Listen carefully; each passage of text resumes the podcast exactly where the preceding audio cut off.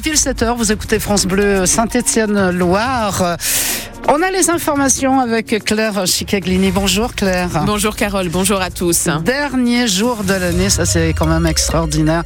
Côté circulation, euh, tout va bien. La météo, on fait un point en fin de journal. Et tout de suite, les policiers municipaux sont appelés à faire euh, grève ce soir. Scénario identique comparé à Noël. À Saint-Étienne, ils sont 184 fonctionnaires territoriaux à faire partie de la police de la ville. Leur syndicat réclame de meilleures rémunérations. En cause, les 40% de de primes qui ne comptent pas dans le calcul de la retraite, d'où ce mouvement de colère, comme l'explique Cédric Renaud. Il est secrétaire général de la CFTC, Police municipale, sécurité et prévention territoriale à Saint-Étienne. Aujourd'hui, un policier municipal qui rentre dans la carrière, euh, il rentre en catégorie C la plupart du temps, alors que ses homologues nationaux, euh, policiers et gendarmes, eux, rentrent en catégorie B. Donc évidemment, ça a des incidences en termes de rémunération, indépendamment des primes qui vont être données par chaque collectivité. On a, nous, des collègues aujourd'hui qui arrivent à partir à la retraite en fin de carrière avec des retraites entre 1300 et 1500 euros pour une carrière complète, ce qui est quand même pas beaucoup euh, au regard du risque, au regard du travail de voie publique euh, et on souhaite voilà un rééchelonnement euh, total. Hein, et puis que l'ensemble des catégories des polices municipales soient considérées en catégorie dite active, c'est le fait que des policiers municipaux puissent partir plus tôt à la retraite. Aujourd'hui, euh, les chefs de service et les directeurs, bah, eux, ils sont pas en catégorie active. Hein, donc ça veut dire qu'aujourd'hui, pour eux, ça va être 64 ans sur le terrain à courir après les voleurs. C'est quand même un petit peu plus compliqué que quand on en a 22, 25 ou 30. Une trentaine de pompiers équipés de trois lances ont été mobilisés hier en fin de matinée à Noailly dans le Rouennais. Une maison a été entièrement détruite par les flammes en cause notamment une cuve de fioul qui sert pour le chauffage et qui a été percée et qui a donc accéléré la propagation de l'incendie. Il n'y a pas eu de blessés car les occupants n'étaient pas chez eux au moment où s'est déclaré le sinistre. Le réveillon aura une saveur particulière à la pizzeria Tonio à la Ricamari. Ce sera en effet le dernier avant la retraite du propriétaire. Le restaurant ouvert le 31 décembre 1967 va baisser le rideau demain. Marc Tarantino va euh, raccrocher le tablier après avoir pris la succession de son père. Ce soir, ce sera bien sûr menu de fête. Alors sans pizza, les dernières ont été cuites vendredi. Emeline Rochdier est allée chez Marco alors qu'il mettait une dernière fois la main à la pâte. Les réservations s'enchaînent et certains n'hésitent pas à faire le plein. Trois personnes à midi. Allez. Nadine est la compagne de Marc. Ils veulent tous manger une pizza, une dernière pizza. Hier, il y en a qui sont partis avec 10 pizzas parce qu'ils veulent les congeler pour manger des pizzas à Marco pendant euh, longtemps encore.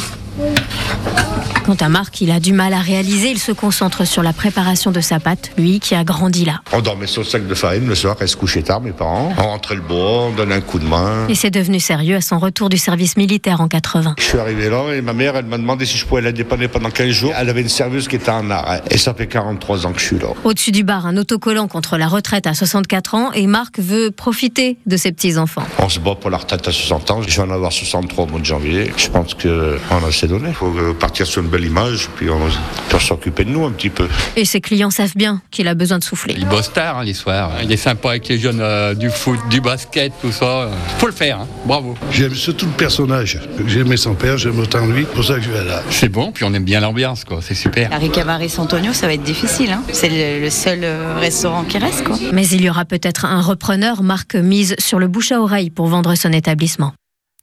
Et on croise les doigts pour que cette institution de la pizza puisse perdurer. Et on reste à table avec des incontournables, des tables de réveillon, les huîtres, d'après le Comité national de la conchiquiliculture. La France est le premier pays producteur et consommateur en Europe d'huîtres, plus de 80 000 tonnes par an pour un chiffre d'affaires estimé à plus de 400 millions. Alors comment les choisir? Les conseils de Kevin Dissarno, champion du monde des écaillés 2023. Il tient une poissonnerie à Puy-Ricard dans les Bouches-du-Rhône. Une huître euh, bien ouverte, c'est d'abord une huître qui n'est pas abîmée et la personne qui l'ouvre euh, pas blessée.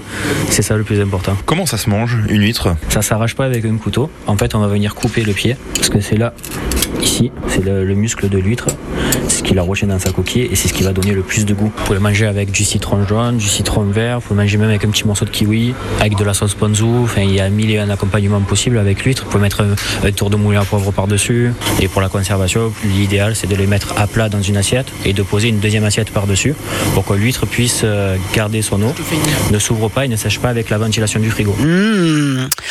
Autre tradition, cette fois sur le plan politique. Euh. Emmanuel Macron va adresser ses vœux à la nation depuis l'Elysée ce soir à 20h. Le président de la République devrait y délivrer un message d'unité alors que va s'ouvrir une année olympique.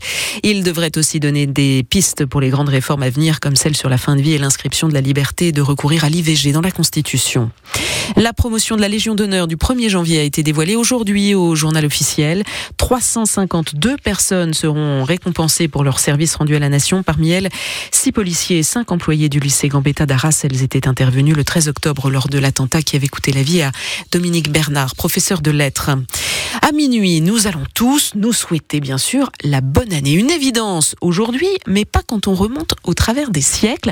Le début de la nouvelle année ne s'est pas toujours produit le 1er janvier, Olivier Aymon. Au Moyen Âge, en fonction des périodes, des provinces, on pouvait se souhaiter une bonne année, ici le jour de Pâques, là celui de Noël, ou ailleurs encore le 25 mars, jour de l'Annonciation. Pas facile pour des étrennes d'y retrouver ses petits.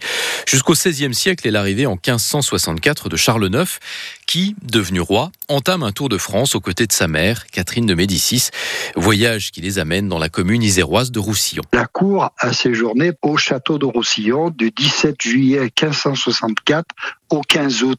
Robert Valette est président de l'association de l'édit de Roussillon, signé le 9 août 1564. C'est durant ce séjour que il y a eu ce fameux édit de Roussillon qui a été promulgué par le roi où, à travers l'article 39, il est stipulé que désormais, sur tout le royaume de France, le premier jour de l'année serait le 1er janvier. Charles IX sera conforté dans son choix en 1582 par le pape Grégoire XIII qui impose ce 1er janvier à l'ensemble de l'Europe catholique, un calendrier grégorien qui est resté le nôtre jusqu'aujourd'hui, la seule parenthèse ayant été quand la République naissante fit commencer l'année le 22 septembre, ou plutôt le 1er du mois de Vendémiaire, entre 1793 et 1806. France Bleu retransmet ce soir en direct la grande soirée du 31 de Paris, l'émission proposée par euh, France 2 pour le réveillon dans le cadre du passage à l'année olympique 2024 au programme Grand Corps Malade, Slimane, Vita, Patrick Bruel entre autres. L'émission présentée par Stéphane Bern débute à 21h10 en simultané donc sur France 2 et France Bleu.